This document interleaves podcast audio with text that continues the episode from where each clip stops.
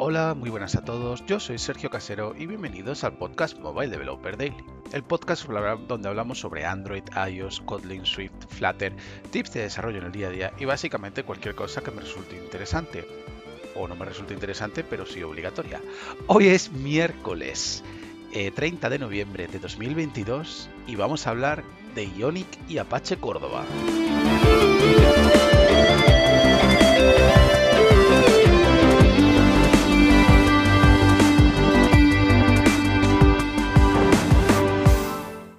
Bueno, Ionic. ¿eh? bueno, a ver, eh, os pongo un poco en contexto. Todo esto viene de la edad dorada de Ionic y de Apache Córdoba en aplicaciones móviles, que yo diría que fue eh, más o menos allá por el 2013, 2014. Vale, cuando todo el mundo vendía cosas a todo el mundo de Ionic y de Córdoba y todo el mundo estaba súper contento porque, oh, puedo tener una aplicación entre muchísimas comillas, porque eso es una web al final, eh, puedo tener una aplicación eh, que, bueno, que, esté en las dos plataformas, y encima está hecha JavaScript, o sea que puedo reciclar a los de frontend y demás. Bueno, pues eh, aquella moda se acabó, porque básicamente era una moda, eh, y las modas se acaban. Eh, es un calvario y un infierno a día de hoy hacer o mantener algo de esto. yo no estoy hablando ni me estoy metiendo, por supuesto, con Ionic ni nada por el estilo, porque, bueno, para web y demás, sinceramente, mm, no tengo ni idea. O sea, no, no me interesa. Pero lo que sí que me interesa es que, bueno, eh, uno de los grandes problemas que tienen este tipo de aplicaciones o este tipo de frameworks es que todo se arregla con plugins, ¿vale? Que es una cosa que sinceramente yo veo que tiene similitud con Flutter. Y es que como la plataforma es un poquillo churururu, por así decirlo, pues todo se arregla con plugins. Ah, mete un plugin de tercero. Ah, mira, pues hay un repo aquí en GitHub que, que este tío lo ha hecho ya. Ya, bueno, pero eso a lo mejor con el tiempo no se mantiene. Es justo que nos ha pasado. Claro, ¿qué es lo que ha pasado? Que una de esas aplicaciones, tan Happy Flowers, que se hicieron en su momento, pues ahora nos ha vuelto y nos ha dado una torta en la cara importante. Eh, resulta que ayer pues vienen y dicen, mira Sergio, tenemos este problema y es que Android, te quieren sacar una nueva versión, ¿no? Y es que Android ahora nos obliga a que eh, tengamos que poner el exported en todos los servicios y en todos los eh, y en todas las activities y demás. Porque hay que hacer el target al SDK21, ¿no? Mm, bueno, ¿y qué es lo que pasa? Pues que, claro, hay plugins aquí que hace 8 años que no se actualizan. bueno, pues podéis imaginar el pifotio que pasamos, el sufrimiento que pasamos, porque es que esa era otra. O sea, hay que generar la versión ya, ya literalmente, antes del 1 de diciembre. Creo que era el 30 de noviembre el último día o algo así me dijeron. Entonces, esta idea de, las aplicaciones web y demás, que en verdad este problema, este problema también se ha juntado, eh, en favor de Ionic lo voy a decir, este problema se ha juntado con que eso eh, tiene como 150 millones de plugins de terceros que no se han actualizado porque es de gente como yo que lo ha hecho en su casa y que dice, ve, voy a seguir trabajando yo gratis para los demás, que les den por saco. Y también se ha juntado que no se hace el mantenimiento correcto y es que, en mi opinión, eh, una aplicación que, bueno, como consultora somos, eh, eh, que entran en la fase de mantenimiento, si nosotros llevamos ese mantenimiento, aunque no hagamos nada, qué mínimo que una vez al mes entrar y comprobar que eso sigue compilando, porque tú actualizas el IDE, porque tú actualizas la versión de Java, porque si no tienes el Gradle Gropper, como era el caso de este proyecto, actualizas la versión de Gradle, eh, actualizas las build tools, yo qué sé, mil cosas. Lo primero que tienes que hacer es que mi opinión es cada mes echarle un build, que tampoco te pasa nada, ¿no? Bueno, el caso. Para resolver este problema había muchísimos problemas que no me voy a meter aquí a detallar porque entonces me pegaría cuatro meses eh, de podcast. Pero el más gordo que teníamos era de Firebase. Claro, tenía una versión de Firebase esto antiquísima, antiquísima, antiquísima. Y lo que te decía Google es, no, no, Claro, tú actualizas la versión de Firebase y ya está. Pero bueno, los plugins que estábamos usando de Firebase no podían actualizar. Y el problema es que si actualizábamos Firebase teníamos que actualizar la versión de Ionic. Y si actualizábamos la versión de Ionic teníamos que actualizar la de Córdoba. Y si no sé qué, y si no sé cuánto, y si tal, y que si Pascual, y aquello se convertía todo en un galimatías. Bueno, era, un infierno, básicamente.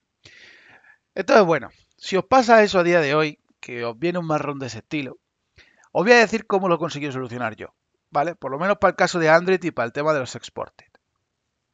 Lo primero que tienes que hacer es eliminar la plataforma de Android eh, de, Ionic, ¿vale? O sea, haces el Ionic Córdoba Remove Platform Android, como sea el este, y lo, eliminas. Luego después lo vuelves a añadir. sí, hay que hacerlo así, porque es que encima ni siquiera es consistente entre builds y no te puedes fiar, que es que eso es también, vaya tela, parece que es un script hecho por mí también.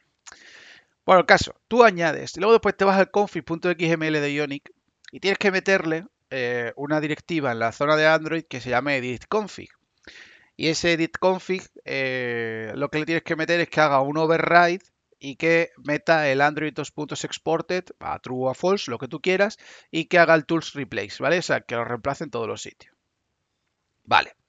Tú eso lo haces y ahora lo que haces es ejecutar, haces un build. Haces un build de producción de, o de desarrollo o de lo que tú quieras, haces un build y va a petar. Si tienes los Play Services, va a petar.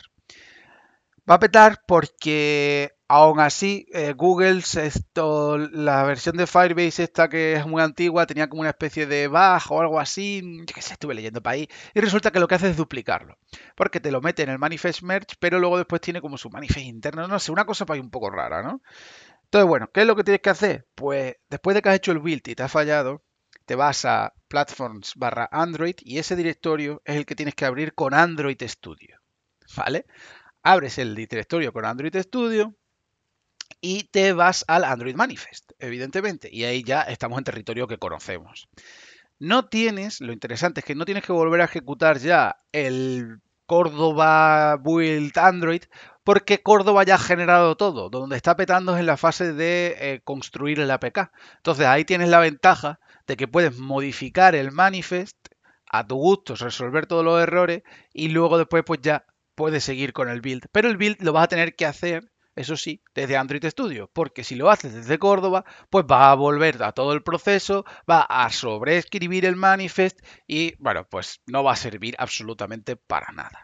Entonces tú te coges, te metes en el, te metes en el build, te metes en el, en el Android Manifest y, bueno, pues ahí arreglas tus cosas, lo que haga falta. Por ejemplo, si te sale el, warning en el Android Studio de que, bueno, hay un archivo que hay, hay un servicio que está corrupto, lo que, perdón, o que necesita el exported, o que lo tiene duplicado o algo, pues tú se lo vas quitando. Y ahí intentas instalar el APK. Si instalas el APK y te funciona, amigo, has conseguido llegar, o amiga, has conseguido llegar al punto en el que puedes generar el APK. Si no, no vas a poder. Bueno, antes de bueno, ya evidentemente ahí ya generas el APK y ya está. Lo que pasa es que cada vez que modifiques algo, pues tienes que seguir este flujo, pero bueno, es lo que hay. Otra cosa que sí que tenéis que tener en cuenta es que si tenéis una versión muy antigua de Ionic que está usando una versión antigua de las build tools, entonces os va a decir que están corruptas las build tools de Android te tienes que ir al repositorio, al repositorio, no, perdón, a la carpeta donde tengas las build tools descargadas y hay una carpeta que se llama D8 que tienes que hacer un copy y ponerle DX. Y luego después te vas adentro de libs y hay un D8.jar que lo tienes que renombrar a DX.jar porque es una versión antigua y demás y entonces te dice que está corrupto. Una vez haces eso, todo va como finísimo. Pero bueno, eh, la, la, esta, la, el resumen es que eh, mucho cuidado cuando vendéis algo eh, que, o cuando hacéis, mejor dicho, no vendéis, o sea, puede ser que hacéis en el en producto en la empresa. Mucho cuidado cuando hacéis algo que no es oficial y no es nativo. Y ahora mismo estoy pensando en Flutter, que ojalá no le pase eso, pero a mí ya me pasa, ¿eh? o sea, ya estoy tres meses sin tocar un proyecto de Flutter, lo abro y no compila nunca la primera. Nunca porque ya actualiza la versión de Flutter o porque he hecho cualquier cosa con Android Studio y el plugin ha cambiado o lo que sea. Mucho cuidado con esto porque, porque bueno, puede dar una cantidad de dolores de cabeza como me dio a mí ayer, que para generar el APK las vamos sudando la gota gorda, macho. Así que nada, esto ha sido todo. Nos vemos mañana en el último podcast de la semana y bueno, la semana que viene estoy de vacaciones, así que creo que eh, no habrá podcast ningún día tampoco o como mucho lo grabaré.